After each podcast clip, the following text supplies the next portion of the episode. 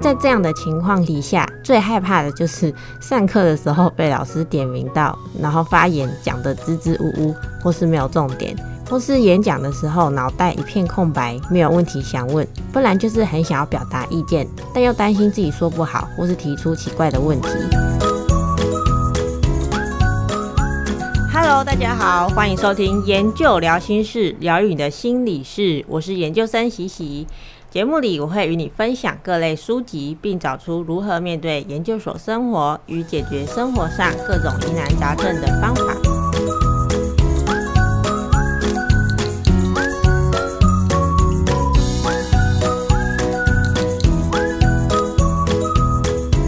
今天是节目的第八集，要来跟大家介绍的书是《最高学以致用法》。让学习发挥最大成果的输出大全这本书，在研究所生活中，除了平常吸收知识之外，我们也经常需要输出我们吸收的这些知识，不管是做笔记、写报告、收集资料、与老师 meeting、产出论文等等，都需要耗费我们许多的精力去完成。此外，我们也需要经常反思这些知识，并且提出问题。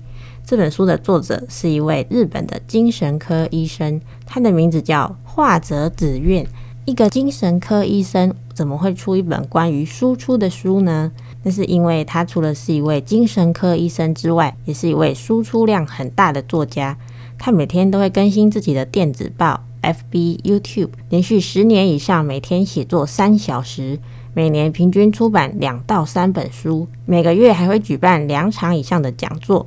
这本书，它根据过去这些输出的经验，整理出一系列的输出法，里面有一大堆方法可以让我们选择使用。今天这集我会依照研究生最常遇到的三个情境第一个演讲讲座或上课的提问与发言。第二个日常的灵感累积。第三个利于书写输出的方法来跟大家分享我觉得或许可以试试看的一些方法提供给大家参考。I pull into your driveway it's saturday night you look like a million bucks wearing that dress i like. 那在进入这三个情境之前，想先问大家一个问题：你觉得每个月读三本书的人，跟每个月读十本书的人，哪一个人读完书之后会比较有所成长？如果直接这样比的话，我们可能会觉得读十本书的人应该会比较有所成长，因为他看的知识比较多。但其实作者告诉我们，这个想法是不对的，因为呢，真正的重点不是在输入的分量，而是输出的量。也就是说，假如每个月读三本书的这个人，他可以说出三本书的内容，但是读十本书的人，他却说不出任何一本的内容。那这样的话，一定是读三本书的人，而且可以说出三本书内容的人，实际上记得的知识比较多，也比较会有所成长。简单来说，说跟写是输出的一种，那听跟读呢，就是输入。输出是一种运动，比如说我们在说的时候，我们会用嘴巴跟喉咙来发出声音来说话。那写的话呢，就是用手，我们会用手来进行写字等等的动作。那这些全都是透过运动神经和肌肉来进行的。我们透过运动神经跟肌肉来进行的这些动作，会储存到大脑里。因为我们在做动作的时候，会用到更多的神经细胞，所以大脑会更容易的记住。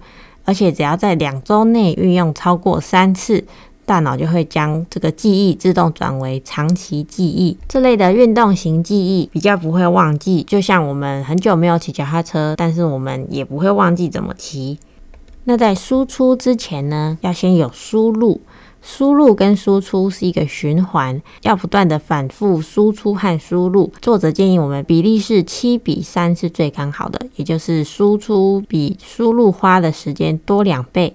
然后在下一次输入之前，还有一个步骤，就是要有反馈，也就是去重新检视、调整跟改善。举例来说，假如我们今天要写一个读后心得，那我们可以花三分的时间在阅读资料，然后花七分的时间来进行整个写作的过程。然后在完成这次的心得之后，在下次要再次进行写心得的这个过程之前，我们可以先思考一下上次写的结果如何，有没有什么需要改进的地方，然后再来进行下一次的写作。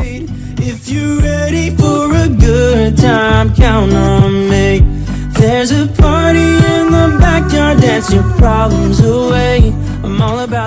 我们在平常的课程当中，最常遇到要输出的场合，就是老师会请我们说说自己的想法，或是演讲后的 QA 时间。研究生跟大学生最大的不同就是老师会比较注重学生的互动，想听听看学生的想法。我们为了更加了解自己有兴趣的领域，也会去听很多的演讲。有的时候是学校办的，有些是自己找来参加的。那在这样的情况底下，最害怕的就是上课的时候被老师点名到，然后发言讲得支支吾吾，或是没有重点，或是演讲的时候脑袋一片空白，没有问题想问，不然就是很想要表达意见，但又担心自己说不好，或是提出奇怪的问题。针对这个问题，我们可以从平常就开始练习。我们可以在平常跟朋友聊天的时候，描述自己前一天发生的事，或是找事情来和朋友说明或解释来练习。大家一定有遇过身边的人，不知道为什么同一件事情，只要由他来说，就会特别的生动有趣。我们也可以训练自己描述前一天发生的事，或是自己经历过的事，比如说看过的书，或是电影、吃过的美食等等，尽量的说出自己的想法或是发现。最重要的是要说出自己的意见。这样我们说的话才会让人有想要听下去的动力，也就是提供本来没有的价值。比如我们只说自己去过某间餐厅，但没有说味道好不好吃，会不会受欢迎等等。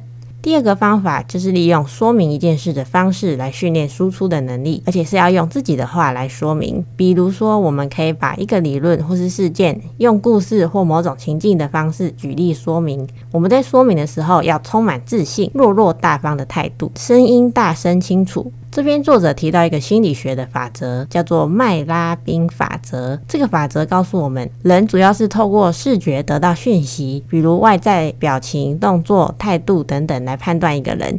也就是说，其实怎么表达比内容说什么还要重要。如果我们表现出紧张、结结巴巴的样子，也会让对方怀疑你所说的话。除了态度的部分，从内容结构来说，我们可以先说我们想表达的重点，也就是结论和理由，然后再举例，而且记得要长话短说。等到我们真正到课堂或是演讲的时候，因为在演讲和上课前，我们会先知道主题或是指定阅读的文章。为了防止发生不知道要问什么或是突然被点名发言的情况发生，我们可以在开始之前先想想可以提出哪些问题。这么做不只可以防止以上那些情况，也可以提升我们的学习效率。那在课程或是演讲进行当中，我们也可以养成边听边想问题的习惯。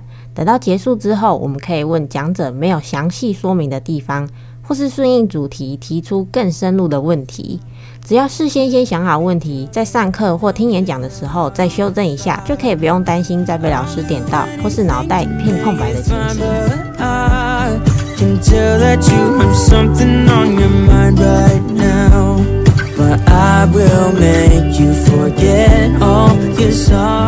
我们在硕一的时候会不断的修自己感觉有兴趣的课程，或是想要了解钻研的领域，然后可能会在这些文献或是书籍的阅读当中找到毕业论文的灵感。但是灵感总是稍纵即逝，或是上课忽然谈到自己曾想过的一些问题，但是在需要用到的当下又说不出口，早就已经忘记当时自己的一番见解。为了让我们在需要这些点子的时候可以派上用场，我们一样可以透过平常的累积来减少这样的情况发生。这边作者提到一个很有趣的名词，叫做“啊哈体验”，是不是很像我们讲到一个点子的时候会发出“啊哈”的这个声音？没错，大概就是这个意思。当我们脑中产生点子的时候，大概在零点一秒的时间内，脑神经细胞会全部动起来，改变我们对世界的看法。但在那个瞬间过后，就会变回原来的自己。所以，当我们想到任何一个点子的时候，最好在三十秒之内，最慢一分钟之内写下来。假如我们今天有特定的主题要写，我们也可以参考作者的方法，他是使用便利贴来激发灵感。那具体要怎么使用呢？第一步就是要尽量的写，想到什么就写什么，写三十个以上，然后再选其中一张关键字来做联想。内容可以是自己的经验和知识、读过的书或论文，然后写个一百张，一百张听起来很多哦。之后呢，再写好类别名称，把所有的便利贴分类。如果分类的不顺利，可以再重新分类，但是记得在重新分类之前，先拍张照，最后再输入电脑汇整。我们可以运用 Word 的大纲功能记录下来。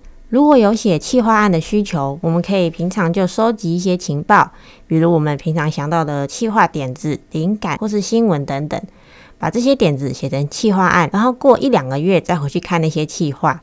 如果缺乏吸引力，那就代表它不是一个好的企划。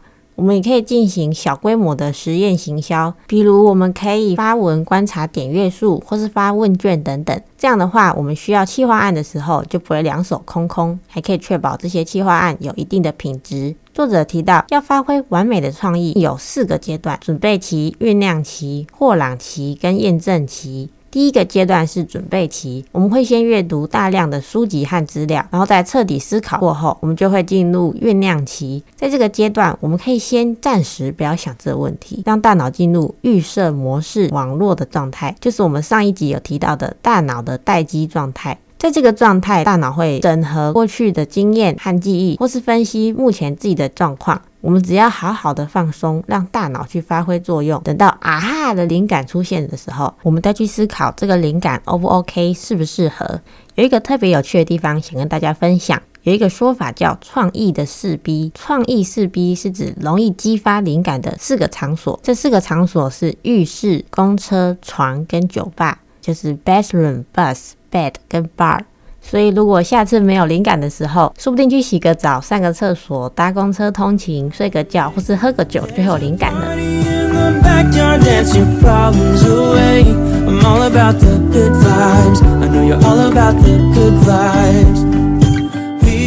有了平常说的训练跟灵感的累积之后，接着就是实质上的文字书写技巧。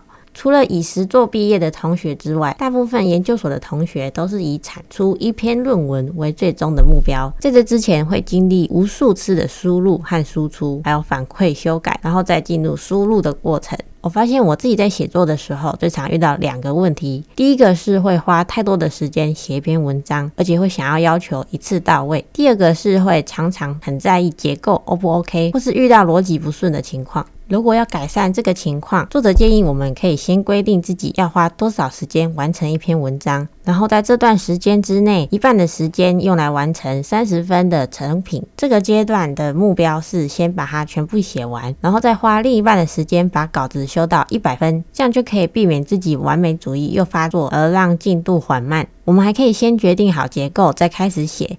作者提供我们四种文章的基本形式：第一种是序论、本论跟结论；第二种是起承转合；第三种是结论、根据跟理由；最后总结；第四种是引言，然后内容分成三段，一二三，最后总结。只要按照这个格式，每一段先写一行左右，就不会因为犹豫整篇架构会不完整而下不了手。除了写跟自己专业相关的内容，我们平常也可以练习写读后感想。作者提供我们一个可以快速上手的结构，主要分成三个部分：Before 发现跟 To Do。前半段先写自己读这本书之前的状态，比如我们遇到什么样的困扰；后半段写读完书的自己，像是有什么发现，读完书之后问题有什么样的解决，或是我们也可以找自己擅长的主题写，写出自己的感想跟意见，再加入自己的发现。内容要唤起读者的情感。跟行动写得越深入、越专精的文章，反应会越好。最重要的是，内容要能提供读者价值。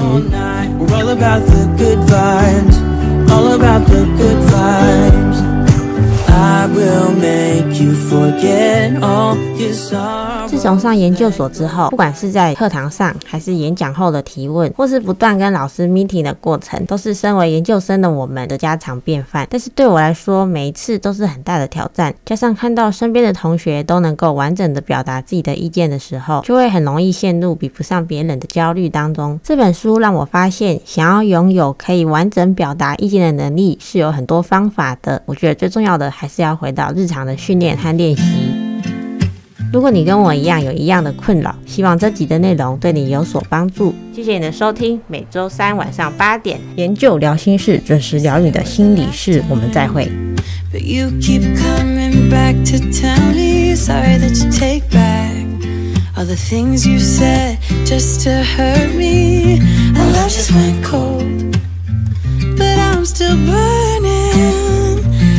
Just went cold.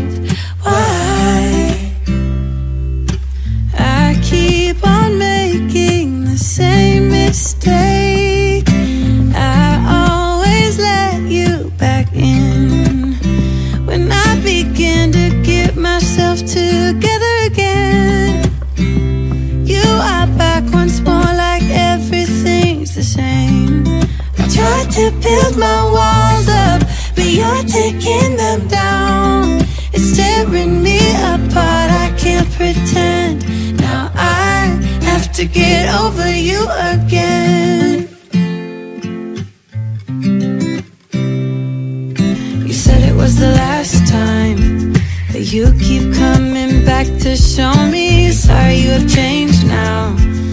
But it's the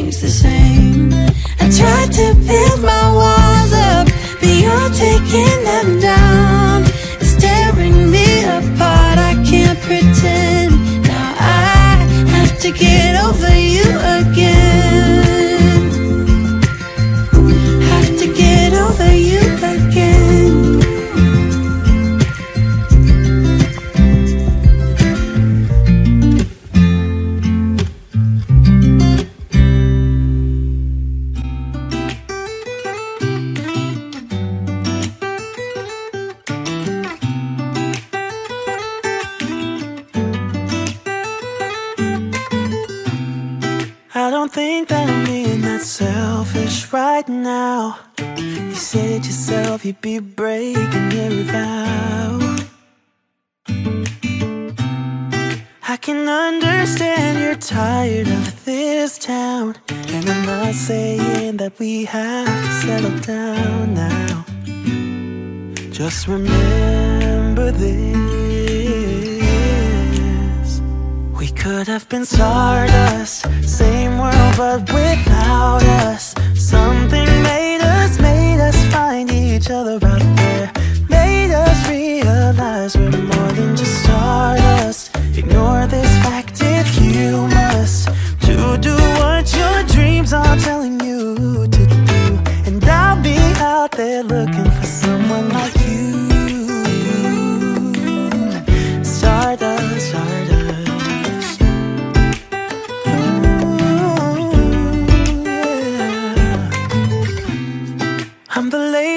one, so I guess I should have known. You said yourself you wanna do this alone. What if your dreams are making it hard to think straight? If you still love me, I can wait, I can wait.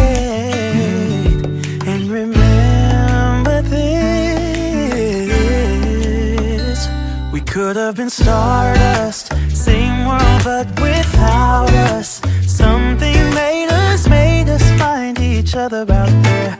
Made us realize we're more than just stardust. Ignore this fact if you must. To do what your dreams are telling you to do. And I'll be out They're looking for someone like. You,